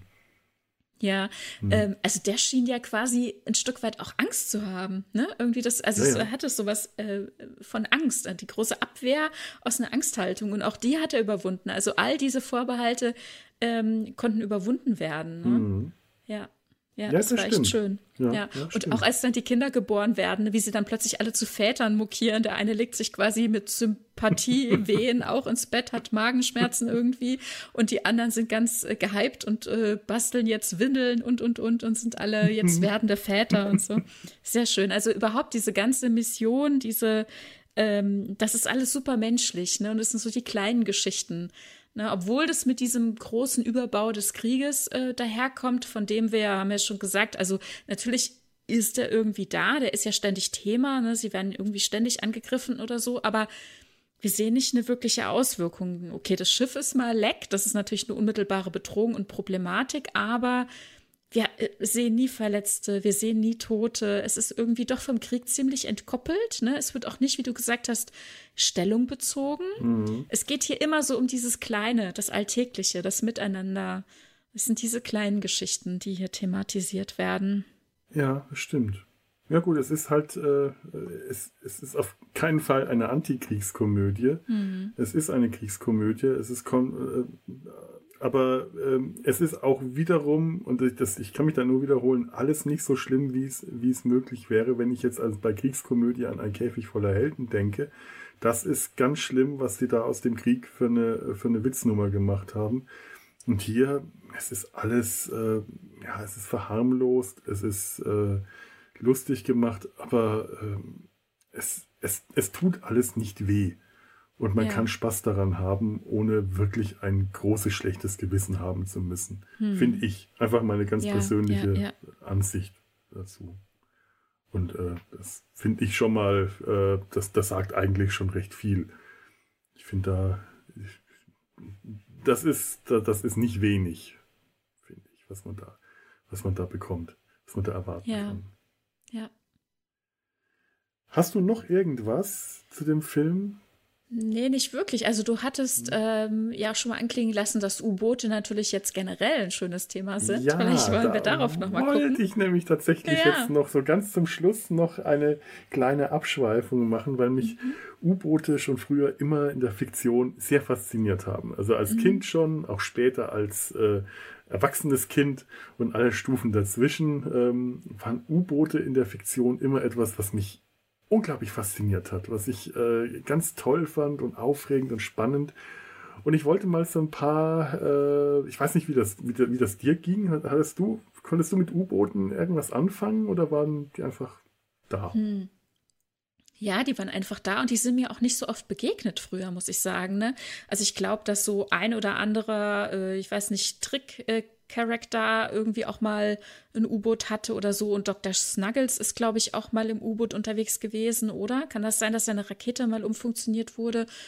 Ich weiß Ja, nicht, aber ja, so richtig, ja, so stimmt. richtig beschäftigt mit U-Booten habe ich mich nicht unbedingt. Was ich allerdings, ich habe dir da auch einen Link geschickt, ähm, mal besucht habe, ist in Wilhelmshaven im Marinemuseum ein U-Boot. Da war ich mal in einem und das fand ich schon sehr beeindruckend, weil es doch, also ich meine, man kann sich vorstellen, dass es eng ist und so weiter, aber wenn man mal drin steht, es ist schon echt eng. Und auch was, was jetzt hier war zum Beispiel, also hier Sherman musste an den Frauen vorbei, die in den, ähm, in, also auf den Pritschen lagen, in den Wehen, um in den Maschinenraum zu kommen. Mhm. Also es gibt halt auch einfach keine anderen Wege. Ne? Es gibt, Ja. alles ist auf dem Weg, irgendwie alle Lebensbereiche sind irgendwie auf den Wegen innerhalb des U-Bootes. Und das sah ich hier in diesem, auch wenn es schon sehr lange her ist, dass ich dort drin war, sah ich das da auch sehr. Und hier äh, gibt es einen Link, äh, wo man auch eine kleine äh, 3D-Führung äh, auf YouTube quasi machen kann. Da kann man sich so ein bisschen durchscrollen und kann sich da um 360 Grad immer drehen in den verschiedenen U-Boot-Bereichen. Ich weiß nicht genau, warum, also das ist, ich weiß nicht, ob es das gleiche U-Boot jetzt war. Also ich war definitiv dort eben in Wilhelmshaven in einem. Hm, toll. Und da war ich sehr gerade Bilder. beeindruckt. Ja, da war ich sehr beeindruckt von äh, den, äh, diesen Mannschaftspritschen, wo die schlafen. Und das sieht man jetzt hier leider äh, auf diesem Video nicht. Ähm, denn da waren mehrere Betten übereinander, nicht nur zwei, wie das hier abgebildet ist und wie man das hier in, im Film auch gesehen hat, sondern es ist noch mehr. Das heißt, also ich weiß nicht, da lagen irgendwie vier Männer übereinander und da war natürlich dann jeweils nur sehr wenig Platz, ne? Also wirklich halt, dass man liegen kann. Aber ich habe mich da wirklich in dem Moment, wo ich da gerade davor stand, gefragt, wie kommt man denn da rein? Also ganz unten, okay, dann kannst du dich auf den Boden legen und rüberrutschen. Und das darüber, das geht ja auch noch. Gehst du in die Hocke und rutschst da so rein. Aber wenn das dann nach oben geht, wenn du nach oben und hast nur so wenig Platz, um da rein dann zu passen, Mhm. also das äh, in dem Moment, wo ich da stand, ich konnte mir das gar nicht vorstellen, wie ich mich da oben hätte reinlegen sollen. Das ist, ich glaube, das, da waren auch keine Leitern oder so. Und man muss dann da irgendwie so hochhüpfen und oder, ne? Also das fand ich sehr Man beeindruckend. muss das sieht man jetzt hier leider. sein, ja. Ja, auf jeden Fall. Möglichst schlank, klein und agil. Und das sah, also diese, diese Viererbetten-Kombo sieht man in, in dem Video nicht, aber ansonsten halt äh, kann man da mal durch die Bereiche scrollen und, und sich so durchdrehen, äh, so, so 360 Grad drehen und so.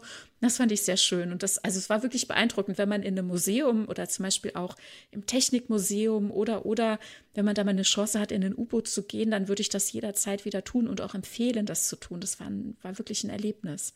Ich werde das auf jeden Fall verlinken. Das ist total faszinierend. Ich habe mir gerade auch die Bilder angeschaut. Ich war neulich nicht in Wilhelmshaven, sondern ich war in Bremerhaven und da gibt es auch ein Marinemuseum. Da war ich äh, auf, auf ein paar der Schiffe drauf. Ich wollte nicht in das U-Boot rein. Das ist auch ein sehr kleines, enges U-Boot da. Meine Schwester war drin. Äh, die ist äh, ungefähr so groß wie ich, aber deutlich schlanker. Und die hat gemeint, die hat echt Schwierigkeiten da drin gehabt. Und ich hätte Ah, dann okay. Gar nicht, äh, ich weiß nicht, wie ich da rein oder wieder rausgekommen wäre. Noch dazu, weil dann da auch Leute äh, schon anstanden und ich dachte mir, okay, ich gehe eh nicht gerne Corona-mäßig in Ja, geschlossene das ist- Räume mit anderen ja. Leuten und das ist ein sehr kleiner, sehr enger, sehr geschlossener Raum Mhm, gewesen. Aber ich habe ein paar Bilder von ihr gesehen, die sie da gemacht hat. Ich dachte, um Gottes Willen, ich wäre schon aus, aus Klaustrophobiegründen eingegangen in dem U-Boot. Ja. Also ist schon äh, sehr eng. Ich frage mich auch, wie realistisch es ist, dass Cary Grant, der ja nun wirklich nicht klein war, in einem U-Boot Kapitän sein Ja. sollte. Ja, ist die Frage, ne, ob das mhm. in der Offizierslaufbahn irgendwie bedacht wird, dass man sagt, also wie bei äh, FlugbegleiterInnen, mhm. na, da sagt man mindestens so und so groß oder maximal so und so groß. Ich meine, da gibt es irgendwelche Maße, die man erfüllen muss. Und vielleicht ist das ja da auch so, ne? Mhm. Also Leute, die besonders groß sind, sollten es vielleicht eher lassen. Also ein, äh, ein, ein, Studienfreund von mir, der war äh, in seiner Bundeswehrzeit in der Marine, der hatte eine Funkerausbildung gemacht mhm. und äh, war der zweitbeste in der Klasse und konnte sich dann als Zweiter in der Klasse sein Kommando aussuchen, also sein, sein Einsatzort. Sein und Patent. Mhm, okay. äh, der, der Erste, der ist, glaube ich, auf irgendein, irgendein monströses Schiff, in, was weiß ich, ich, ich ein Flugzeugträger oder sonst irgendwas gegangen, dachte, er hat den Checkpot gezogen und war dann enttäuscht, weil das Schiff die ganze Zeit nur im Hafen lag und der nie rauskam. Und der, ähm, der, der, der Studienfreund von mir, der hat sich auf ein U-Boot versetzen lassen. Krass. Und der hat gemeint, das war toll. Das war zwar unglaublich eng, aber der ist auch einen ganzen Kopf kleiner als ich. Und er hat gemeint, der war damals auch äh, nicht so korpulent, wie ich ihn kennengelernt habe, sondern deutlich schlanker. Er hat gemeint, der hat da reingepasst. Cool. Aber er hätte auch nicht größer sein können. Dann wären die Aha. Betten, hätte er nicht mehr in die Betten reingepasst. Ja. Es wäre alles sehr, und er hätte jetzt auch nicht mehr den, den Umfang haben dürfen. Also, als ich ihn kennengelernt habe, war er sehr rund. Da hat er gemeint, dann hätte er nicht in die Betten gepasst, so wie du das ja. beschrieben hast. Da ja. ist kein Platz, da musst du klein und schlank sein. Und er hat gemeint, das war, der, das war toll, seine, seine, äh, seine Bundeswehrzeit war absolut toll, weil der überall in der Welt rumgekommen ist in diesem U-Boot. Das also reinpassen ist ja eins, ne? aber erstmal da reinkommen ist ja. das andere, weil man, ich meine, man legt sich ja nicht wie beim Pizzabacken auf so ein Ding und wird dann da oben in die Schublade gesteckt. Man ja. muss ja da erstmal reinkommen. Das fand ich halt das äh, Verrückte einfach. Das hat mich sehr beeindruckt. Ja, ja, krass. Ja, ich meine, äh, fiktive U-Boote, ähm, äh, da, da denke ich jetzt an das Boot. Ja, da hast du die mhm. beengten Verhältnisse auch nochmal um einiges deutlicher und bedrückender und äh, also erdrückender äh, mhm. zu sehen bekommen, als jetzt hier im Unternehmen Petticoat hast du eigentlich das Gefühl, ja, es ist zwar eng, aber die haben doch eigentlich doch schon Platz. Ja. unangenehm also, eng ist es nicht. Und ja, genau, das, das sieht man anders. nur Genau, das sieht man nur in den Gängen. Ne? Mhm. Also da merkt man richtig, ah, okay, da presst man, wenn man schulterbreit durchgeht, einer passt da so gerade so durch. Ne? Das erinnerte mich sehr so quasi an, ähm, also ich meine, wenn man durch eine Tür geht, dann mhm. erlebt man ja mal eine gewisse ähm, äh, Größe, ne? wie man halt so durch so eine Tür passt, so ein mhm. normales Öffnungsmaß. Und meistens ja, sind ja Badezimmertüren noch mal kleiner. Und wenn man da so eine 60er Tür hat und so sah das für mich da aus. Deswegen dachte ich, naja, der Gang, der wird ja bestenfalls 60 Zentimeter breit sein. Und wenn sie sich dann immer an, äh, an Dolores vorbei äh, äh, drücken, so, ne? Es ist beeindruckend, ist, diese Szenen. Die haben einen genau, Eindruck hinterlassen. die haben einen auch. Eindruck hinterlassen, genau. Und das sind die Momente, wo man sieht, dass es wirklich eng ist. Ansonsten, wenn sie in den Räumlichkeiten, ne, dann merkt man zwar, okay, es ist eine, ist eine mhm. kleine Kajüte oder so, aber so richtig beengt ist es da nicht. Nee, nee, das stimmt. Ja. Und das war im Boot anders. Und da habe ich auch diesen Maschinenraum als sehr eng und sehr laut mhm. und vor allem unglaublich schmutzig in Erinnerung. Ja, laut und schmutzig, ja. ja. Das ist deswegen kam mir das jetzt auch so seltsam vor. Das wäre der letzte Ort in einem U-Boot, wo ich Wäsche aufhängen würde. Das kann ja, nicht gut stimmt. gehen. Mhm, okay. Schon einfach, weil die Wäsche sich unter Garantie in irgendwas verfangen und verheddern würde. Ja. Das ist kein guter Ort. Ja, das war das eine, äh, das war eins der, der vielen fiktiven U-Boote, viele fiktive, also so viele waren es tatsächlich auch nicht. Ich fand einfach das Konzept eines U-Boots als Kind total faszinierend unter Wasser. Ja, ich liebe das ja. heute noch irgendwo, wenn ich äh, Unterwasseraufnahmen sehe äh, mhm. oder im, im, im, im Zoo. Äh, Gibt es ja hier im Kölner Zoo jetzt so ein paar Stellen, wo du die Pinguine zum Beispiel, eine Scheibe mhm. am Pinguingehege, wo du die beim Schwimmen zuschauen kannst oder im Hippodrom, wo du den, den Flusspferden äh, ganz toll äh, beim Schwimmen zuschauen kannst, große Scheiben. Äh, oder äh, gegenüber äh, die, die, Fische in dem Krokodil, in dem Krokodil- oder Alligatorenbecken beobachten kannst. Sowas finde ich einfach total faszinierend. Und ich habe mir natürlich vorgestellt, ah, so ein U-Boot hat natürlich große Bullaugen, aus denen man rausschauen kann, weil ich das so ähm, aus den, Bilderbuch aus den Bilderbüchern ja. gekannt habe. Zum Beispiel, ja. ich zeige dir jetzt mal eins äh, und ich werde ja, das alles äh, in mhm. den Show Notes verlinken. Also du, du kriegst das gerade hier im Chat von mir. Ähm, ein U-Boot, das mich da sehr äh, begleitet hat, war das U-Boot Patsy aus, aus Petsy im Unterseeboot. Das hatte, mal schauen, ob ich ein schönes äh, Bild finde vom Inneren, innen mhm. ganz große Fenster, aus denen Patsy und seine Freunde rausschauen können, was sie draußen so zu sehen. Das ist auch so ein klassisches U-Boot, so eine zigarrenförmige Blechzigarre. Äh, äh mit einem Einstieg, mit einer Luke, so einem kleinen Turm und einem Periskop, aus dem man rausschauen kann und hinten eine kleine aus Pappe hergestellte Schiffsschraube. Und sie haben sogar ein richtiges Fenster mit Fensterkreuz. Wunderbar. Ein richtiges Fenster mit Fensterkreuz. Das war wahrscheinlich eines der ersten U-Boote, wenn nicht vorher schon irgendwas bei den lustigen Taschenbüchern. Es kann auch sein, dass Onkel Dagobert, der hatte bestimmt auch mehrere U-Boote am Start gehabt. Ja. Das, das war eins, ein U-Boot, das natürlich äh, das klassische ähm, U-Boot schlechthin. Das ist natürlich die Nautilus. Total. Ja. An die habe ich auch gedacht. Und das ist ja auch so klassisch, dass es, dass man wirklich auch von dieser Unterwasserwelt was mitnehmen kann, dass man mhm. da äh, beeindruckt nach draußen guckt, was es alles für Kreaturen gibt und was so alles vorbeischwimmt. Ne? Das ist so sehr typisch. Und die Nautilus, da gibt es ja auch verschiedene Versionen. Also das, was woran mhm. man wahrscheinlich in, äh, äh, äh so, so, so äh, unsere mehr oder weniger Generation, du bist ja ein paar Jahre jünger, aber so, dann kennt, denkt man an den Disney-Film. An die 20.000 Meilen unter den Meeren.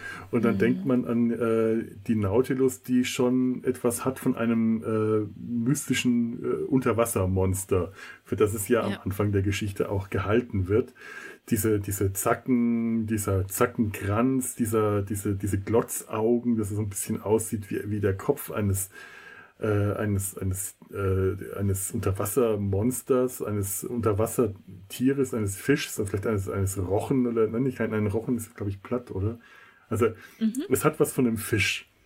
Das U-Boot, das äh, Jules Verne. Ja, so Kugelfisch. Ja, so, so, so, so, ne? so, so ein flacher, unaufgeblasener Kugelfisch was Jules Verne in seinem äh, Roman beschrieben hat. Man, man kann das, man sieht das ganz gut in den, man kann da die Illustrationen sehen, aber ich, ich, ich, ich, ich, ich verzweifle gerade, weil ich äh, parallel reden will und dir die Bilder zeigen will. Das klappt gerade alles nicht so richtig gut. Ähm, Im Zweifelsfall musst du sie dann später in den Show Notes anschauen. Mach ich. Äh, was Jules Verne beschrieben hat, war einfach nur ein flacher, äh, zigarrenförmiger Zylinder, der vorne eine kleine Kuppel hatte, äh, das, das, wo, wo, wo der, der Steuermann aus, dem, aus auf der Brücke rausschauen konnte.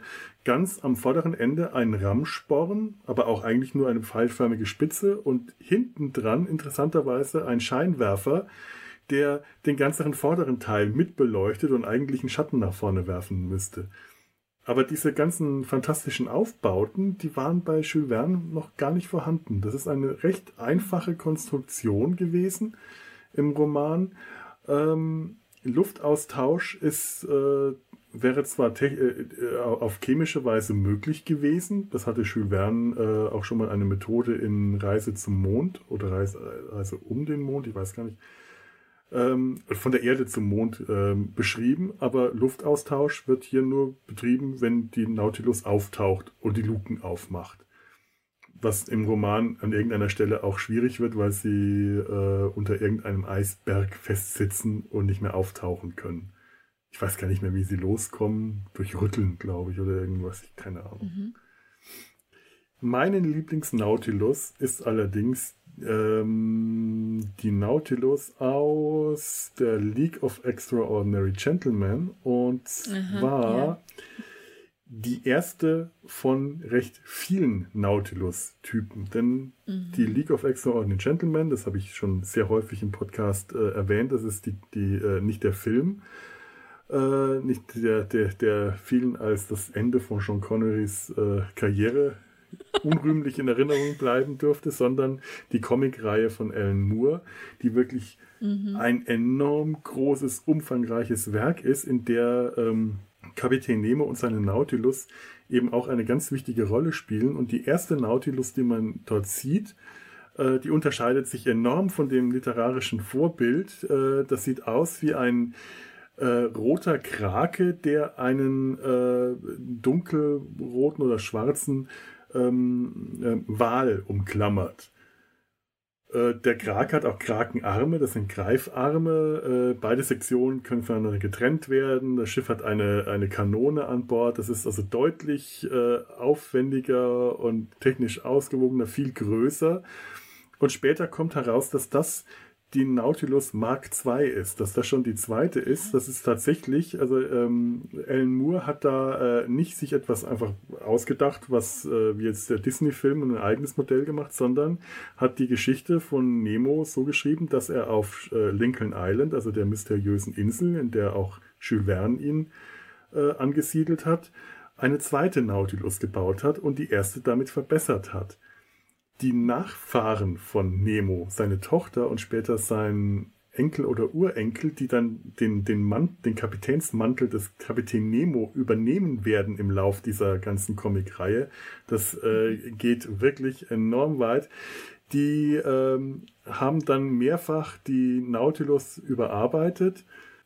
Das sieht zum Teil wirklich sehr futuristisch aus. Ja. Ganz toll, ein großes schwarzes wirklich Seeungeheuer, äh, bis hin zu guter Letzt einem Raumschiff. Die letzte Nautilus ist ein äh, Raumschiff in Form eines riesigen grünen Kraken. Also der, der äh, was bei, bei äh, Alan Moore immer wieder vorkommt, ist das Motiv des Kraken, weil der Kampf von Kapitän Nemo den, gegen den Kraken ist ja so ikonisch, der ist so wichtig, dass äh, dass Nemo dann offensichtlich den Kraken in das Design übernommen hat und das zum Familienerbe wurde. Und die letzte Nautilus äh, äh, ja, ist das Raumschiff, das die Erde verlässt, um der Apokalypse zu entgehen am Ende dieser Geschichte. In Form eines Riesenkraken. Um dann ja, ähm, ein paar Jahrhunderte später ähm, auch noch auf die Romulaner zu treffen. Nur mal so als kleiner Spoiler. okay.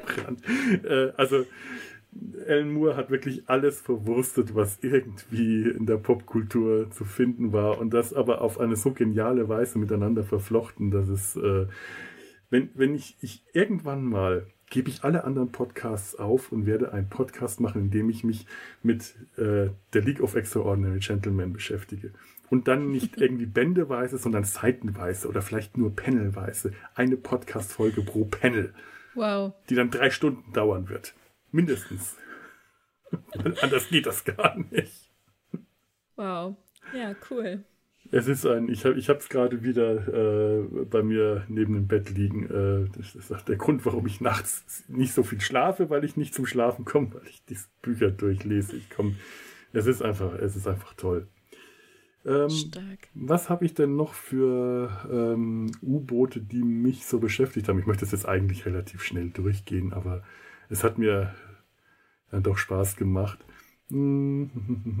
Oh ja, ganz wichtiges U-Boot äh, ist, ähm, ist ein äh, U-Boot, das auch dieses Motiv des Unterwassertiers im Design wieder aufgegriffen hat, nämlich das U-Boot aus Der Schatz Rackhams des Roten aus dem Tim und Struppi Comics. Ach ja, natürlich. Ja, mhm. Tim, der äh, von das U-Boot von Professor Bienlein, das aussieht wie ein Hai, in dem Tim dann äh, nach, auf, der, auf der Suche nach der Einhorn unterwegs ist. Mhm. Schön mit so einer Glaskabine, in der er oben rausschauen kann, hinten mit Propellerantrieb und das Ganze sieht halt aus wie ein äh, weißer Hai, schön mit weißem Bauch. Fand ich immer sehr schick. Ja, ist es auch, ja. Mhm. Und diese Darstellung, ne, also entweder große Bullaugen oder eben so eine Kuppel oder ja, nennt man es Kuppel, also wie bei, mhm. wie bei so klassischen Fliegern, ne? Ähm, ja. Dass man da so eine, so eine ähm, ja, direkt Gesicht nach draußen ins, in die Unterwasserwelt ja, hat. Genau, genau. Und in Wahrheit ist es ja gar nicht so, ne? Also eigentlich Nein. hast du ja gar keine Chance. Du kannst ja draußen, und selbst wenn du rausgucken kannst, wäre wahrscheinlich alles einfach auch nur schwarz und, und diesig oder so, je nachdem, wie tief man ist, ne? Ja. Ja. Man, man, sieht das ja in Unterwasserszenen auch hier. Es ist äh, diesig und man sieht das Boot, aber wenn du mal an das Boot denkst, mhm. an die Unterwasserszenen da, die unglaublich bedrückend sind, wenn das U-Boot auf dich zukommt und du siehst diese, diese dumpfe Dunkelheit, in dem sich das bewegt, da willst du nicht rausschauen, da gibt es nichts rauszuschauen. Eben, ja. Und also in all dieser, in Anführungszeichen, U-Boot-Romantik oder dieser ne, Bilderbuchfantasien, wenn man sich mal bewusst macht, also nicht nur, wir haben eben gesagt, ne, im Museum in ein U-Boot zu gehen, kann ja schon bedrückend sein. Und wenn man sich dann auch vorstellt, die Luke ist wirklich zu und man ist unter Wasser. Mhm. Also wie bedrückend das ist, ne, das ist schon immens. Und wenn ich so vergleiche mit ähm, Raumschiffen, ne, der Vorstellung, irgendwie im All zu sein, ist mir das sehr viel näher, was natürlich Quatsch ist, weil die Gefahr ja genau die gleiche ist, ne?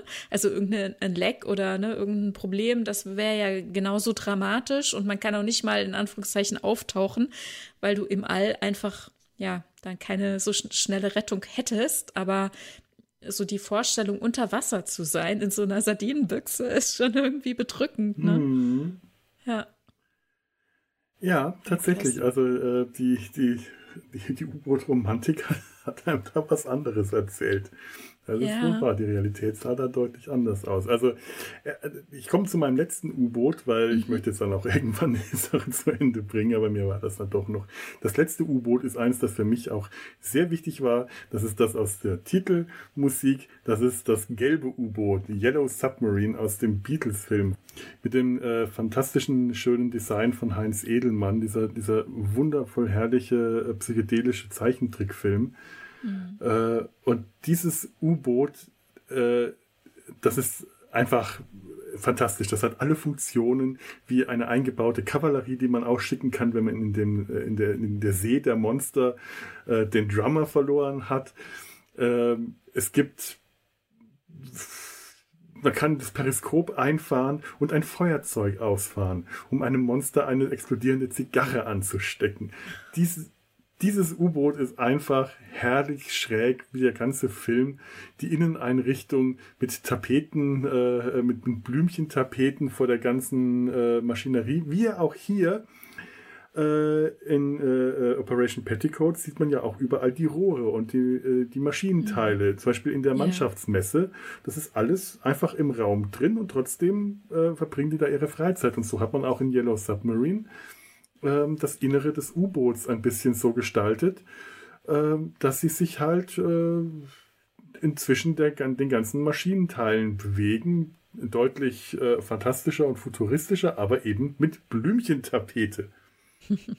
und zwischendrin ist da ein sehr kleiner grüner Motor angebracht, an dem sich ähm, George, glaube ich, den Finger verbrennt. Und Yellow Submarine ist für mich auch einer dieser ganz großen Filme gewesen. Den habe ich damals in der Videothek der Stadtbücherei entdeckt. Die hatten ungewöhnliche Filme im Original und da war eben auch Yellow Submarine dabei. Ich kannte das irgendwo schon vorher, weil ich Beatles ohnehin gern gehört habe. Also hatte ich auch schon mal was von Yellow Submarine, das Lied kannte ich und habe mal was über den Film gelesen. Als ich den entdeckt habe, fand ich das ganz toll. Es hat Jahrzehnte gebraucht, bis ich die Dialoge auch nur halbwegs verstehen konnte, weil der Film natürlich keine Untertitel hatte, die VHS, die ich da ausgeliehen habe. Und dieses Liverpool-Englisch einfach unmöglich zu verstehen war für mich damals nach ja. meinen damaligen Englischkenntnissen. I'm a born Liverpooler. Das ist, wenn er an dem Hebel zieht, weil er an dem Lever pullt. Okay. Okay. Yellow Submarine oh mache ich vielleicht auch irgendwann mal was drüber, aber nicht mehr heute. Hm. Also es ist äh, äh vielleicht sehr klassisch, weil ich ja quasi aus der Ecke komme. Ähm, ich muss bei U-Boot natürlich immer an Star Trek denken, an die NX-01 Enterprise von Captain ja, Archer, weil die mir tatsächlich am meisten dieses Gefühl vermittelt, dass, dass man da so beengt ist, obwohl die natürlich schon auch ein Stück weit Platz haben und so. Aber wenn man vergleicht zu den anderen Schiffen, die mhm. uns früher gezeigt wurden oder auch heute gezeigt werden, ist das das Schiff, das mir am meisten eben so eine U-Boot-Atmosphäre vermittelt hat. Ja, das stimmt. Das ist das U-Boot ja. im Weltraum. Ja. Mhm. Und das äh, schätze ich einfach sehr. Das finde ich immer wieder begeisternd. Ja, das stimmt. Das ist auch das, was mich an der äh, an der NX01 tatsächlich äh, so, also erstmal mag ich sie von außen. Ich mag dieses mhm. Design, es ist einfach schick, dieses Schiff. Ich finde, das ist sehr schnittig und weil es aber einfach noch nicht so, so glatt und so geleckt aussieht, ähm, erhöht das für mich eigentlich nur die, die Attraktivität dieses, dieses Schiffs. Und dann von innen, dass es tatsächlich was von einem U-Boot hat, dass der Maschinenraum ja. ein Schott hat mit einem, mit einem Rad, den man dreht. Also das hat, das ist ein, das ist ein U-Boot im Weltall. Und das finde ich schön. Das gefällt mir auch mhm. tatsächlich sehr gut. Das muss auf jeden Fall hier, da hast du recht, in die Liste der fiktiven U-Boote gehört das mit rein. Mehr noch als die Sequest, weil ich die Serie zwar damals gesehen habe, aber mich überhaupt nicht daran erinnern kann, wie dieses Schiff eigentlich, dieses U-Boot tatsächlich aussah. ja. Das gehört nicht in meine Liste mit rein. so. Ja, und ähm, ich glaube, das war's an meinen, meinen persönlichen U-Booten. Wahrscheinlich habe ich hier irgendwo eins vergessen. Das macht aber nichts, weil so wichtig ist es dann letzten Endes auch nicht. Wir wollen ja auch irgendwann mal an ein Ende kommen. Und an der Stelle tun wir das einfach. Ich bedanke mich schon mal bei dir, Tanja. Ja, danke auch. Das war ganz großartig, dass ah, du schön. das mit mir besprochen hast. Das ist einfach schön. Und ich bedanke mich bei euch, liebe Zuhörer, fürs Zuhören. Damit habt auch ihr euren Teil getan, eure Aufgabe erfüllt.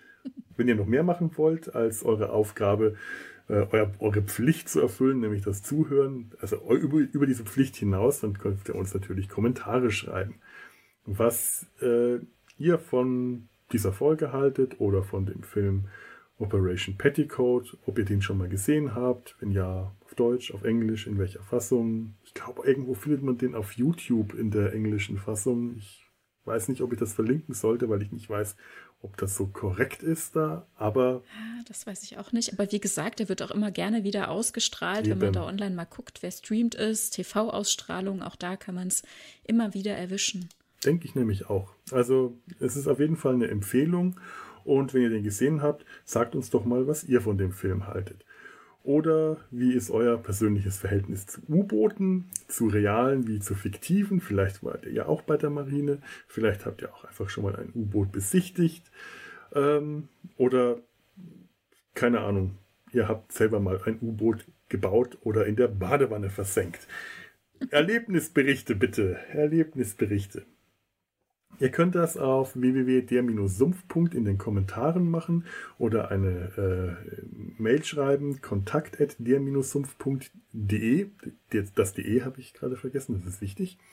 Oder über Twitter, Facebook, Instagram, wo immer ihr uns da findet. Und das, das tut ihr in der Regel auch von alleine. Ähm, da freuen wir uns auf Feedback von euch. Und jetzt kann ich wirklich nichts weiter sagen als macht's gut. Und ja, Ahoi, glaube ich. Wollte ich auch gerade sagen. Ahoi. Ahoi. Ja. Tschüss. Ahoi.